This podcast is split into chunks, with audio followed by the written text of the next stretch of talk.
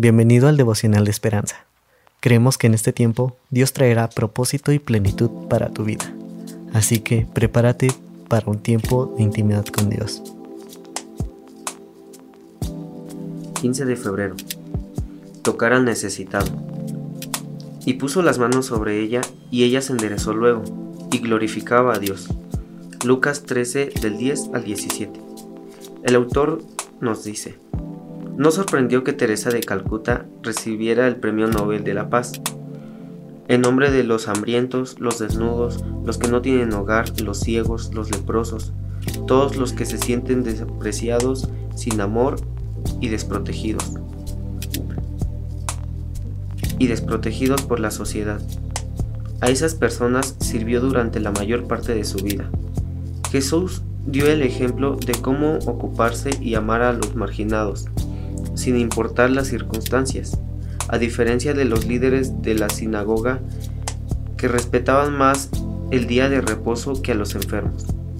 Cuando Jesús vio a una mujer enferma, una creación de Dios esclavizada, en el templo se compadeció, hizo que ella se acercara y la sanó, puso las manos sobre ella y ella se enderezó y luego glorificaba a Dios.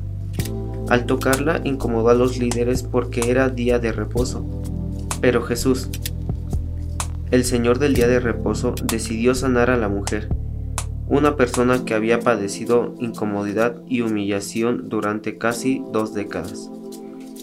Me pregunto, ¿cuán a menudo vemos personas que no merecen nuestra compasión? O tal vez fuimos rechazados porque no satisfacíamos los estándares de alguien.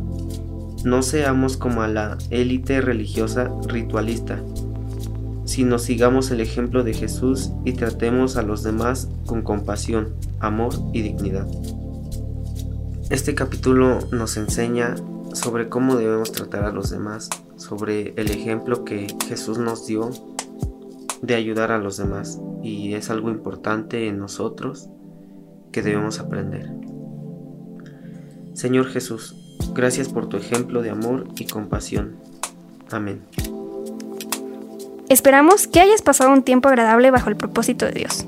Te invitamos a que puedas compartir este podcast con tus familiares y amigos, para que sea de bendición a su vida. Puedes seguirnos en Facebook, Instagram y YouTube como Esperanza. Hasta mañana.